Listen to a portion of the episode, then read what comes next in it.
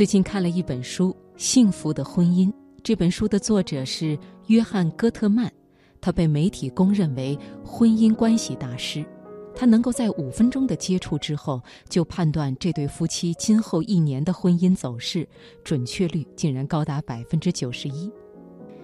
约翰·戈特曼和他的团队邀请很多夫妻在家庭环境的实验室里过日子，然后监测他们的对话和心跳、血压、脉搏。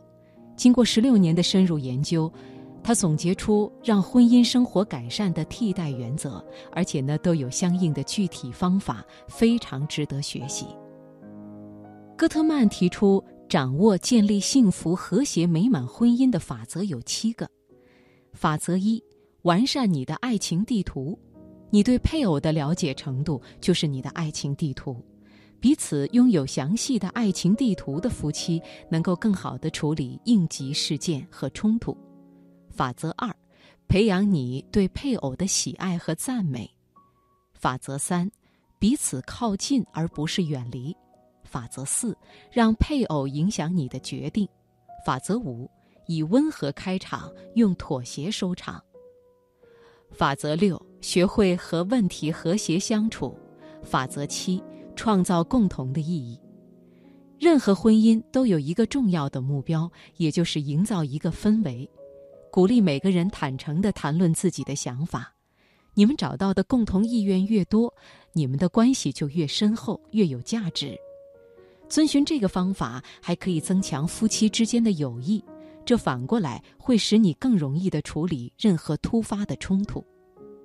在国外有一个统计，不幸婚姻的承受者患病的概率大约会增加百分之三十五，而且平均寿命缩短四年。所以，拿一些时间来改善你的婚姻，比你去健身房锻炼要对自己的健康更好得多。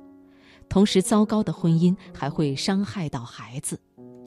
在加拿大，有一对老夫妻，他们的爱情感动了无数人。乔治和雪莉在相守七十三年以后，这两位九十多岁的老人身体每况愈下，在死亡靠近之际，他们感到可怕的并非死亡本身。而是，如果我先走了，他该怎么活得下去？于是，他们就做出了一个决定。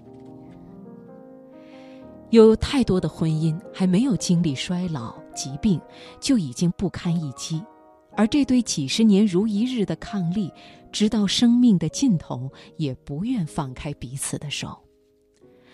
我们今天晚上首先要和大家分享的这篇文章，《与你相守》。共赴生死。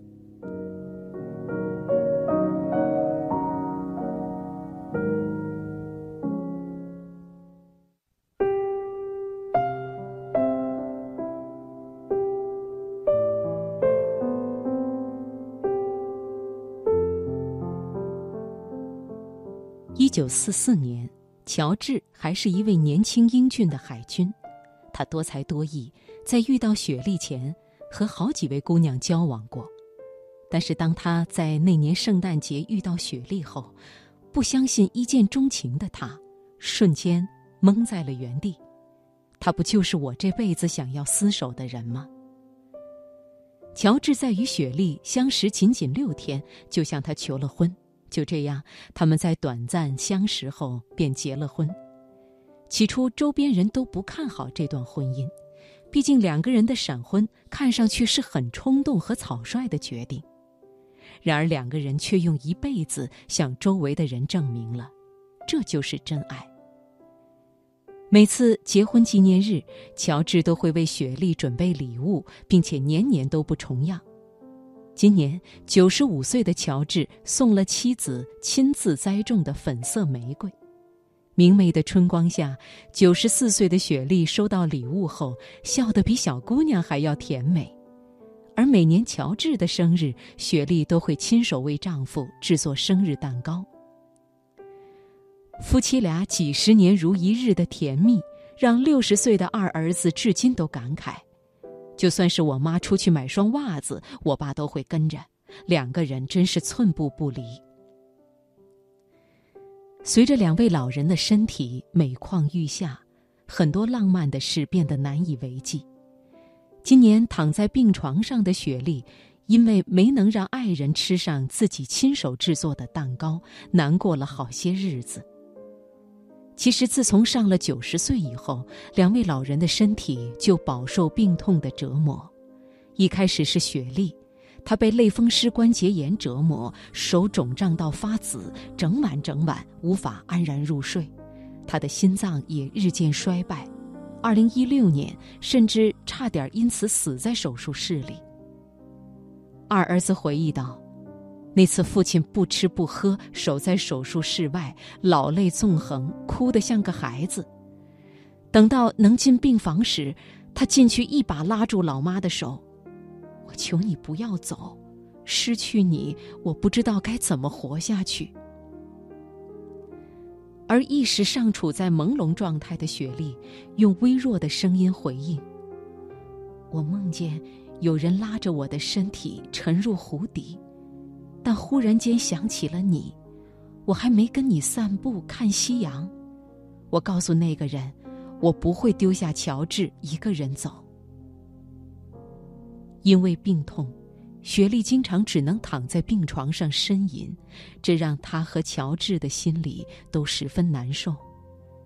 他们开始认真考虑死亡这个问题：如果其中一方提早离去，剩下的那个。孤零零的一个人该怎么办？想想余生只能躺在病床上的凄凉，两位老人都忧心忡忡。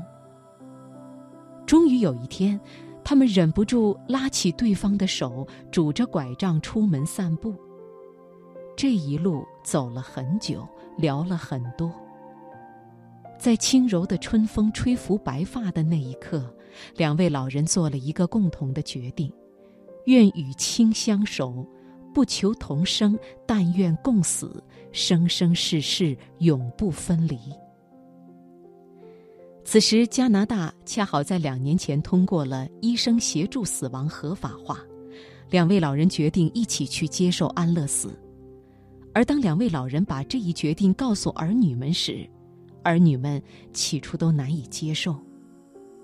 两位老人告诉孩子。如果最终要失去健康，他们不想苟延残喘。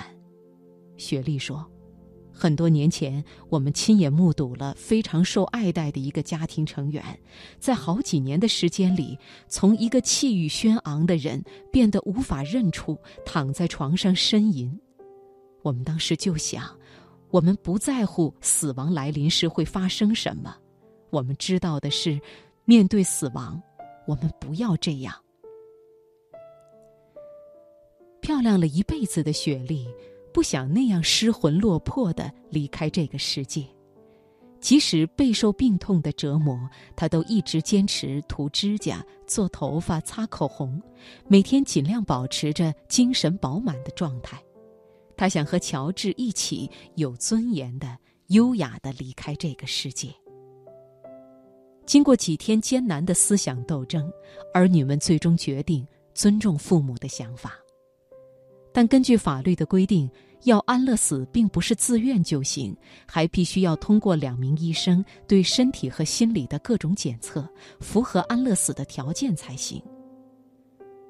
二零一七年年初，两位医生对雪莉的病情做出了符合资格的结论，但在乔治的身体状况检测上出现了分歧。其中一位医生认为。乔治并没有特别严重的疾病，让他的死亡合理可预见。就这样，两位老人只能继续等待。在这个过程中，雪莉每天都在担心自己会先走一步。雪莉说：“这听起来有点悲伤，我必须坚持住，我不能撇下他独自离开。”神奇的是，没过多久，乔治的身体便开始走下坡路。他多次晕倒不省人事，心脏也出了毛病，多次因为感染反复出入医院。再一次，经过两位医师的评估，乔治糟糕的身体状况符合了安乐死的标准。终于到了可以好好的跟这个世界告别的时候了。两位老人都舒了一口气。在两位老人去世的前两个晚上，他们去餐厅进行了最后的约会，那是他们最喜欢的餐厅。第二天晚上，他们和自己的大家庭共进了最后的晚餐。七十一岁的女儿，六十九岁、六十岁、五十四岁的儿子们，还有二十多位直系亲属，也分别从越南、挪威、瑞士等地飞来，参加了他们的告别仪式。在烛光摇曳中，这个大家庭吃了最后一次晚餐。两位老人再一次向孩子们讲起两个人初遇时的爱情故事，尽管这些美好的际遇，他们向子女说了无数次，但这一次，真的是最后一次了。饭后，他们又跟家人留下了最后一张合影，然后跟可爱的孩子们一一告别，送上他们心底最真诚的祝福。最后的一点时光留给彼此。